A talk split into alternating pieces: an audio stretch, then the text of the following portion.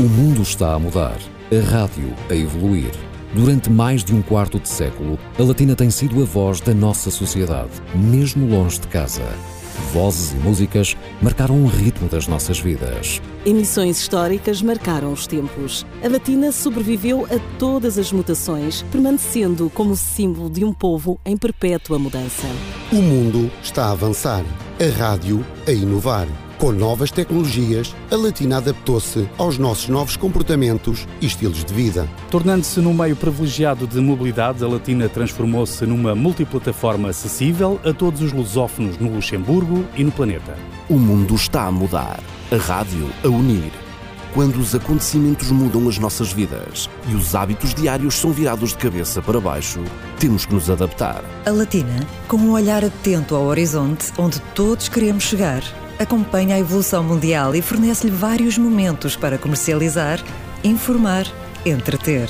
No Dia Mundial da Rádio, a Unesco e a Latina estão empenhadas em garantir que a rádio, a sua rádio, continue a evoluir, inovar e unir.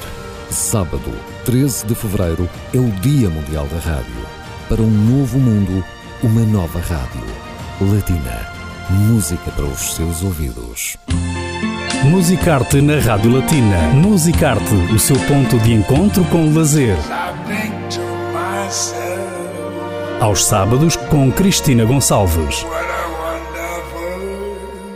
Viaje com a Rádio Latina através dos monumentos, museus, música, teatro, literatura e cinema no Luxemburgo. Musicarte na Rádio Latina. Priscila da Costa, boa tarde.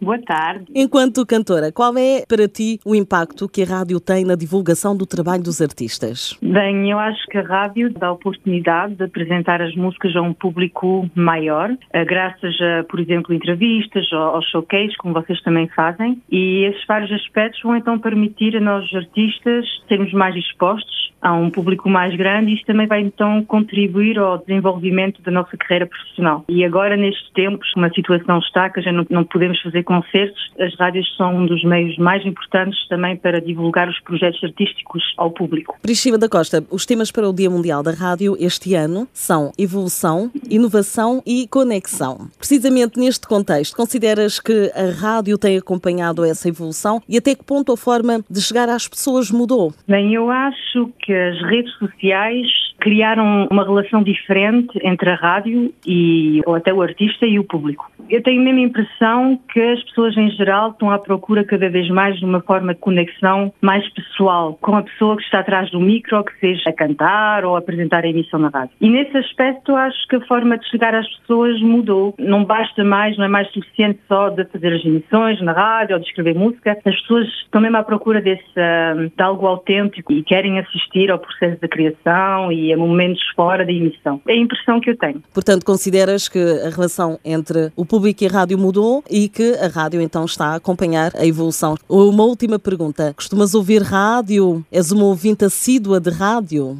Ah, depende dos dias. Às vezes gosto de ouvir as minhas playlists que tenho e às vezes também gosto de ouvir rádio. Depende. Muito bem. Priscila da Costa, continuas então com os teus projetos musicais. Qual é o mais recente? Tenho dois projetos musicais, mas principais, né, que é o Ptolemea, que é um projeto de rock alternativo, e o Jurassina Imana, que é também um projeto experimental em língua francesa e também em português. Muito bem, muito interessante e com certeza teremos a oportunidade de falar detalhadamente aqui na Rádio Latina, à semelhança de Ptolemea também. Terminamos com o tema precisamente do projeto Ptolemea. Priscila da Costa, muito obrigada pela disponibilidade. Obrigada. Continuação Obrigada. de muito sucesso.